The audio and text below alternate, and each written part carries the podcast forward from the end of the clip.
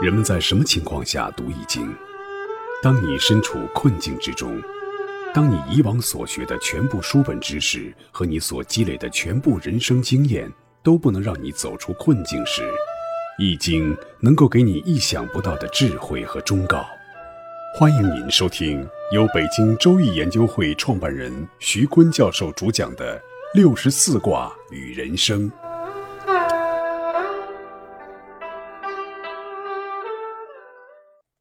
亲爱的听众朋友，大家好，我是北京周易研究会创办人徐坤。今天我带您走进周易殿堂，主讲六十四卦与人生。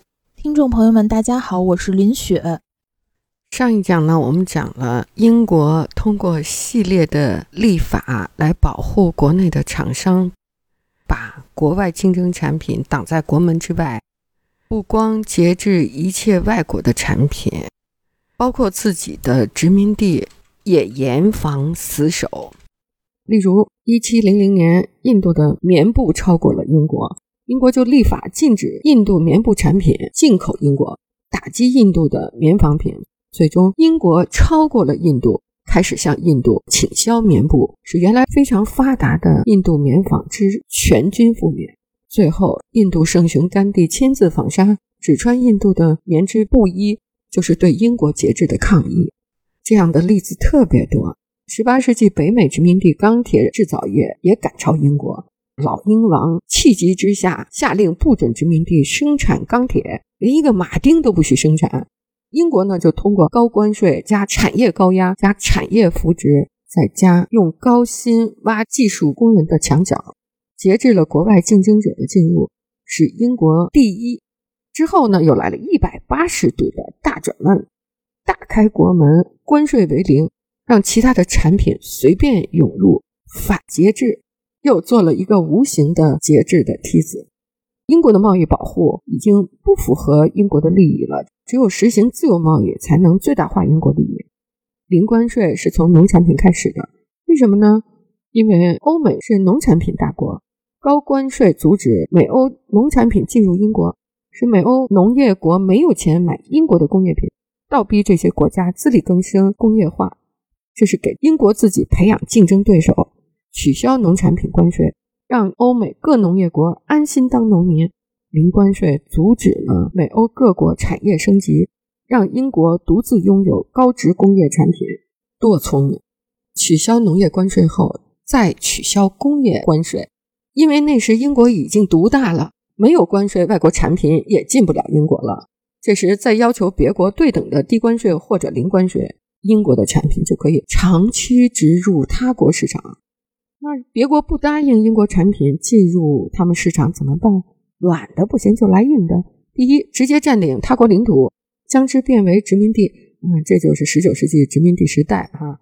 第二呢，就签订不平等条约，不签。用那个枪炮打开国门啊！那个时候的巴西、中国、泰国、波斯、奥斯曼帝国都被大幅度的关税或者直接丧失关税的自主权。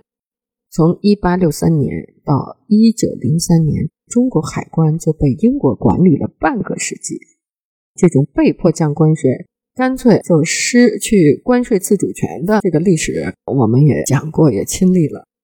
产业扶植加高关税。是节制外国产品入侵的梯子。上百年或霸权后，马上就用武力来推零关税。这个零关税呢，也是节制外国产品进入，而使自己国家的产品入侵他国的反向节制他国发展的梯子。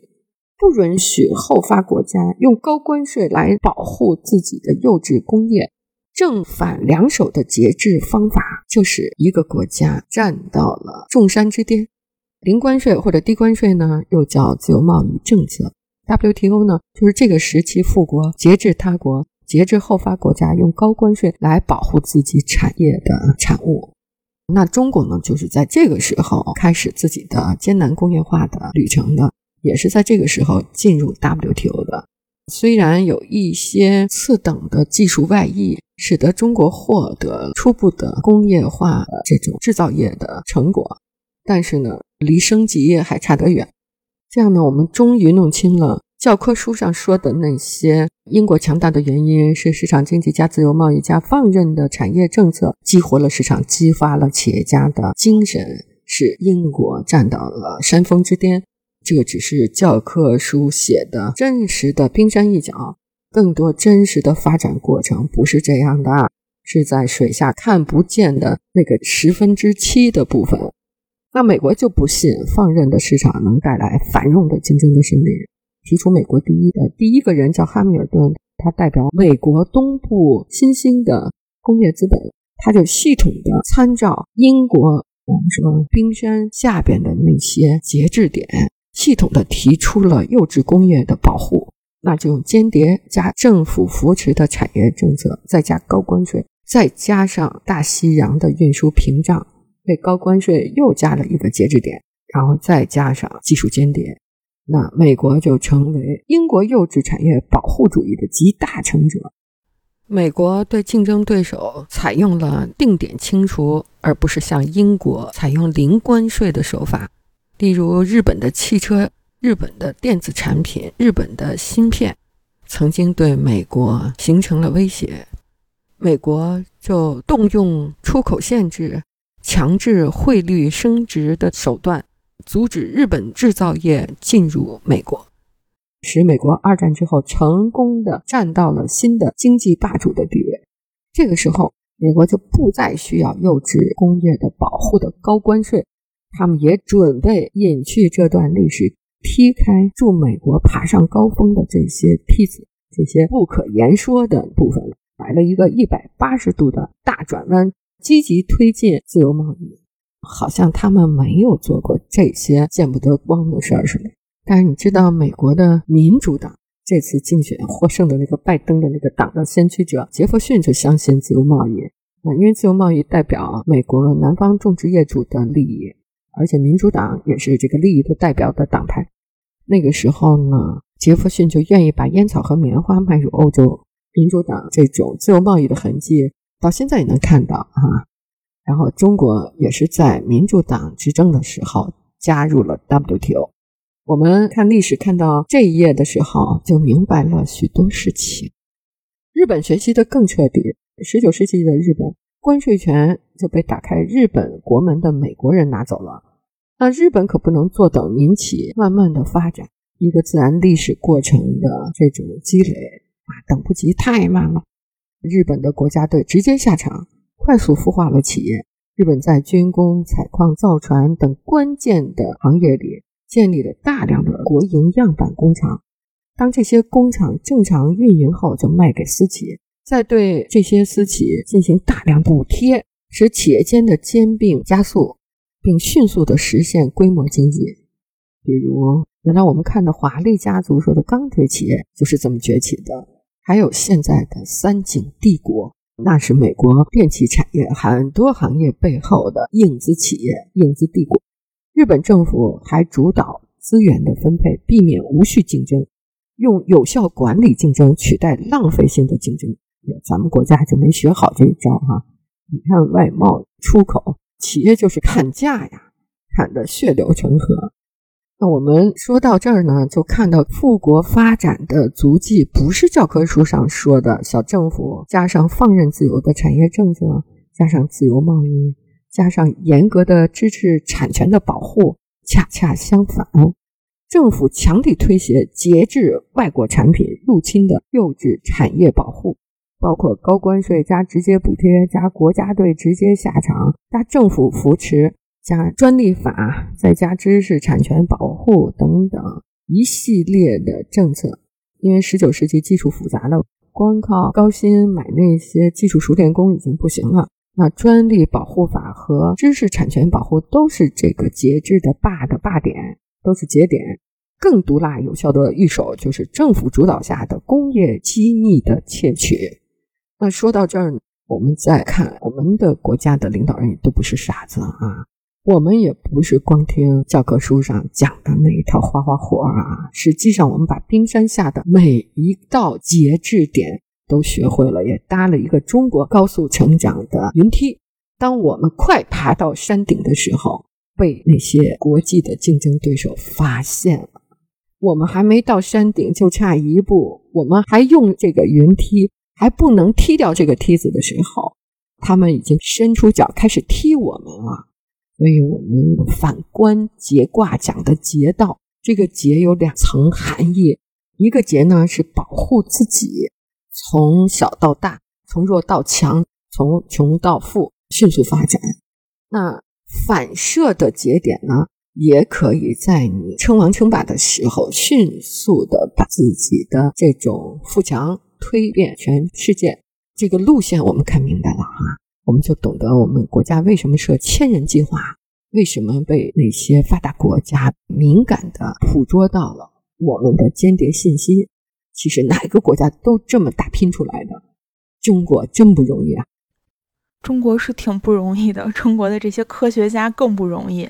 你看，之前因为突然去世造成巨大效应的著名的物理学家张守胜，他在零七年的时候就因为发现量子自旋霍尔效应，被科学杂志评为当年全球十大重要科学突破之一。天使投资的斯坦福大学初创公司也是云计算产业的领军公司，最高市值达到了四百八十亿美元啊！二零一三年呢，他在上海创办了丹华资本。重点投资斯坦福大学和硅谷的创新公司，投资方向也包括了人工智能啊、大数据啊、虚拟现实、基因医疗这些行业。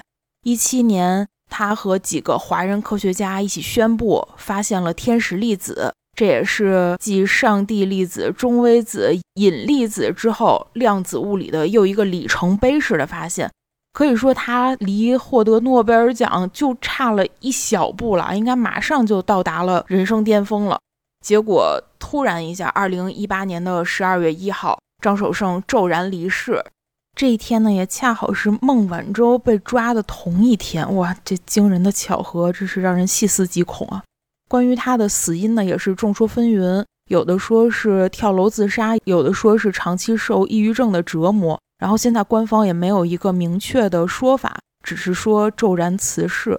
张守胜可以说是我们中国后发优势、弯道超车的杰出代表吧。这突然去世也是很可惜的一件事情。要是张守胜还活着呢，我们的芯片问题可能早就解决了。啊，林雪，你提到张守胜的发明这个天使粒子哈。有人就把它比喻成左手和右手相同的粒子，正反粒子相同。那更准确的表述呢，就是有人用太极的阴阳鱼来说明天使粒子应该是太极图的样子。所以这太极图真是哈，它能够在微观物理学任何一个科学发明的原理中得到印证。这个张守胜提出的这个天使粒子也不例外。哎呀，说到那个张守胜的命运，天使粒子的发明者马约拉纳，他也是在人间蒸发了。他买了一张游船的票啊，上了游船就再也没回来。可能发明天使粒子的人被上帝嫉妒哈，把他们都带走了。但是中国呢，每年毕业的理工科学生呢，就是法国人口的数量啊，这个理工科大国。要在科技上赶超世界的先进水平啊！你说哪个发达国家听了不害怕呀？啊，中国人又好学又勤奋又聪明啊，人口又多，基数大，数量多，没多久就超过了。这四十年改革开放的成果也说明了这一点啊。那中国在产业升级的关键时候，需要大量的在国外留学的理工科。回国服务的时候，我们国家队的身影就出现了。所以在张守胜这些一流的科学家的身后，也有我们国家队的身影啊。国家投入了巨资，给张守胜成立了丹华资本。这丹华资本又准确的在硅谷众多的创业公司中做天使投啊。这个美国当然是特别害怕了啊，所以他就是风口浪尖上。为我们国家赶超世界的先进水平的过程中献身的科学家，哎，中国真不容易啊！